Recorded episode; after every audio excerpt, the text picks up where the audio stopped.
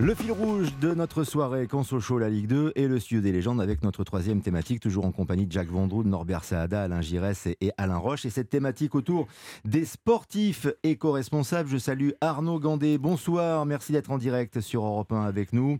Ancien directeur général de Paris Volley, entraîneur de hand et surtout fondateur de Match for Green qui propose des solutions aux clubs sportifs. C'est bien cela, Arnaud Gandé, pour euh, protéger l'environnement, pour que les sportifs soient éco-responsables, car il semblerait qu'il ne le soit pas toujours. Bonsoir à tous. Alors, je ne sais pas si les sportifs le sont plus que les autres, mais en tout cas, euh, il y a un vrai besoin de, sensibiliser et de former tous les acteurs du sport d'une manière générale. Les sportifs euh, font partie effectivement de, de, notre public, mais on peut aussi imaginer que les dirigeants sportifs, euh, les responsables de collectivités, les responsables d'équipements sportifs doivent être sensibilisés sur ces enjeux. Ce qui nous a donné l'idée de ce thème, c'est la déclaration d'Antoine Comboiré qu'on va écouter dans quelques instants. Il a proposé pour le déplacement au Parc des Princes, alors évidemment, vous le connaissez bien en plus, Alain Roche, avec son tempérament, hein, avec son, tempérament un peu fort, vous voyez, de Calédonien, il a déclaré euh, en conférence de presse qu'il allait se rendre au Parc des Princes en train et que pour le retour, et comme il n'y a plus de train après 23 heures, on va, on rentrer en car. Voilà, on fera le trajet entre Paris et Nantes de cette manière-là. C'est ça qui nous a donné l'idée et peut-être qu'il faut prolonger cette proposition euh, d'Antoine Comboiré quand cela est possible, bien sûr. On en parle donc avec les légendes, mais d'abord l'entraîneur du FC Nantes. Ça m'énerve toujours quand les mecs ils viennent me parler d'écologie. Chez moi, je suis concerné. Moi, je viens de Nouvelle-Calédonie dans le Pacifique.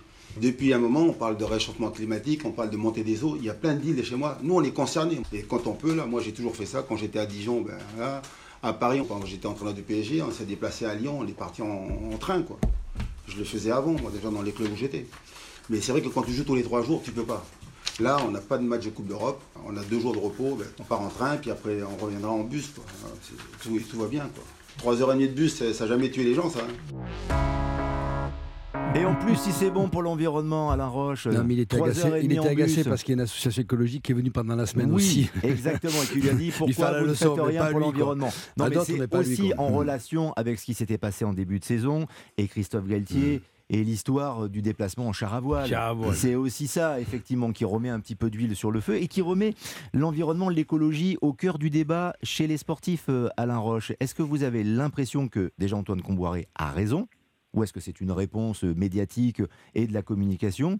Et est-ce qu'on ne pourrait pas essayer d'imposer, en tout cas de prolonger cette, cette idée quand c'est possible? C'est-à-dire que d'éviter de faire Paris-Lille, par exemple, euh, en avion. Je pense qu'il y a une prise de conscience des clubs depuis euh, qui est récente, hein, faut pas rêver, hein. euh, sur ce problème écologique qui nous qui nous qui nous concerne tous.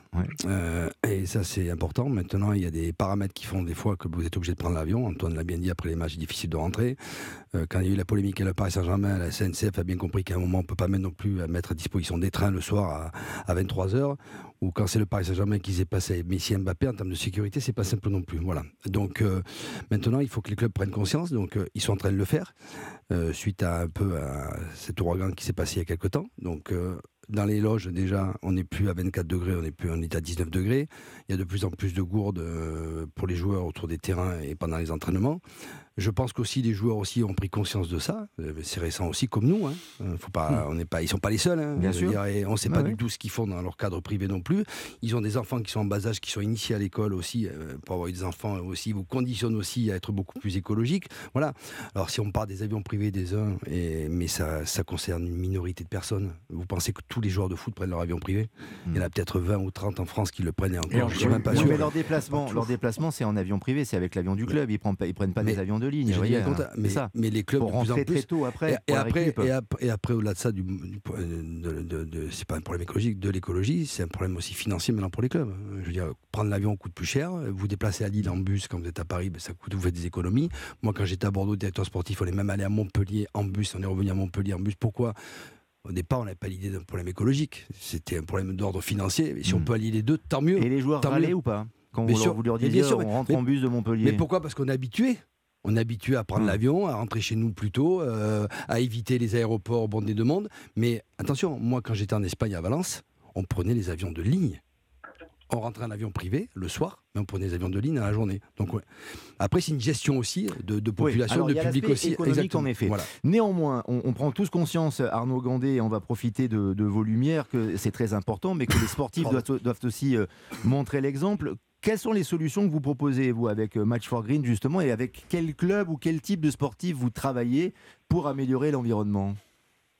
Alors, il y a plusieurs cibles. Hein. La première cible, c'est effectivement de travailler avec les fédérations, qu'elles soient internationales ou nationales, pour euh, pouvoir euh, ajuster, en fait, par exemple, les horaires des matchs, pour pouvoir impacter sur les formules de compétition, pour limiter aussi le nombre de compétitions. On pense souvent aux équipes jeunes qui jouent tous les week-ends, parfois sur des, sur, des, sur des matchs de, courte durée. On peut aussi imaginer avoir euh, une fois par mois des plateaux qui réunissent tout le monde pour diminuer justement cette empreinte. On peut travailler sur les horaires des matchs des compétitions, euh, des compétitions nationales pour qu'on puisse faire l'aller-retour dans la, dans la journée en train. Enfin, voilà, il y, a de, des solutions assez opérationnelles à mettre en place. Et puis, on peut aussi agir auprès des fédérations internationales parce que un des fléaux euh, de notre, euh, de notre ère moderne, c'est la multiplication des compétitions.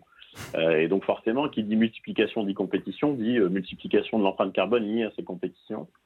Et donc il y a une vraie réflexion de dire comment on peut agir, faire un peu de lobbying pour que les compétitions internationales puissent rester raisonnables en termes de fréquence, et puis surtout que dans ces compétitions internationales, la part laissée euh, aux spectateurs qui viendraient en avion puisse être aussi limité parce que hmm. sur certaines compétitions internationales, vous avez 50% euh, de l'empreinte carbone générée qui est euh, générée par 2% du public. Donc il y a des vraies solutions courageuses à mettre en place auprès des, instances internationales.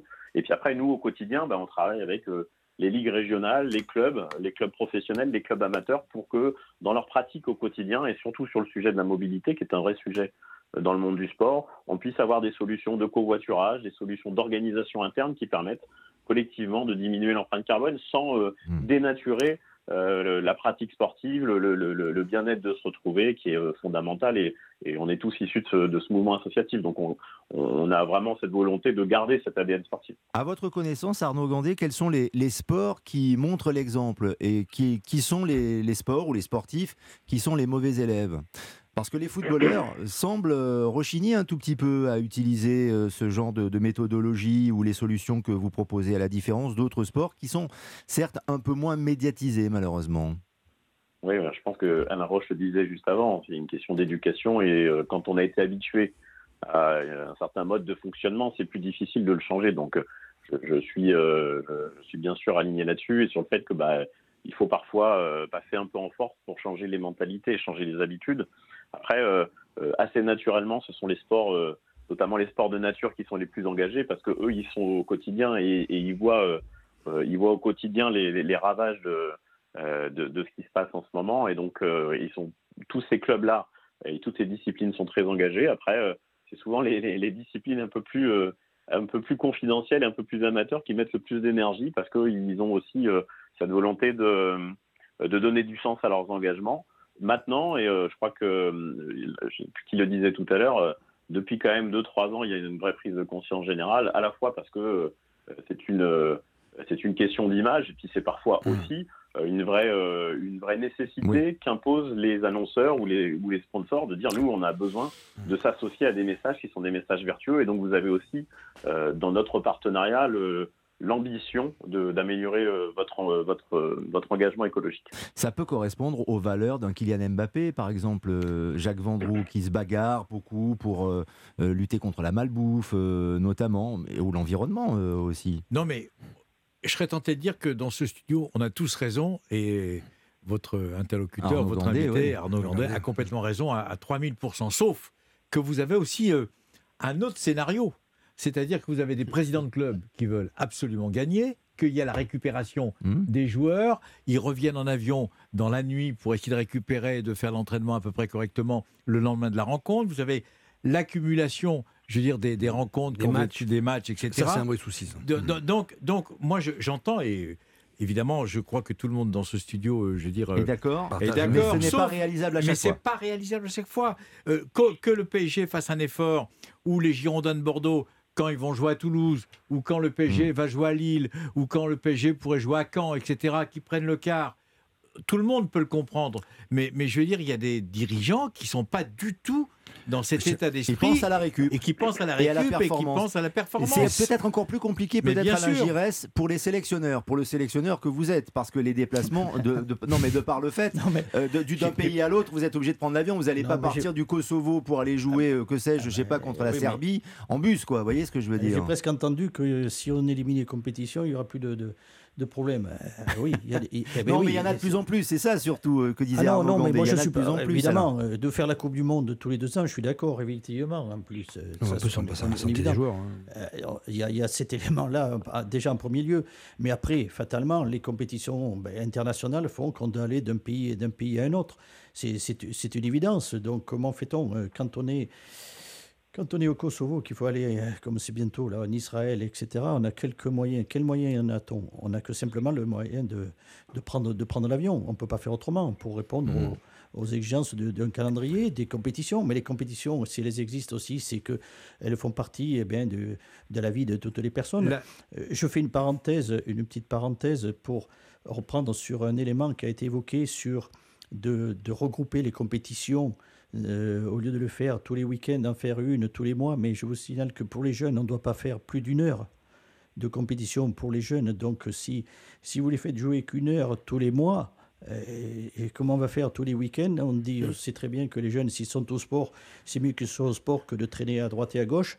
Donc, vous voyez, il y a tellement d'éléments qui rentrent en ligne de mmh. compte. Évidemment, on peut, on peut toujours faire. Bien sûr qu'il y a des. C'est simplement. Rapide, rapide de Jacques La prochaine Coupe du Monde. Mmh dans trois pays.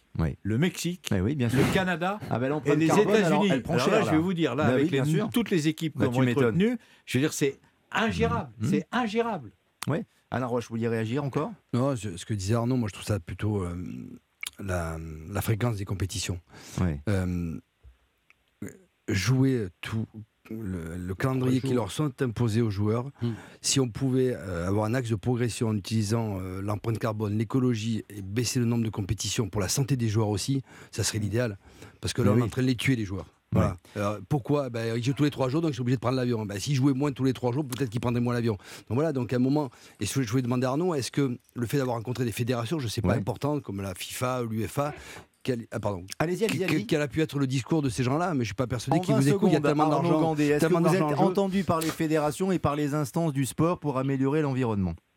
Alors, en 20 secondes, je dirais que pour l'instant, le, le, le, le, sujet économique est encore euh, prioritaire dans ces fédérations-là, mais je, je, je, pense que la prise de parole des sportifs de haut niveau va contribuer aussi à mettre pression sur ces organisations pour qu'on puisse changer un peu le paradigme.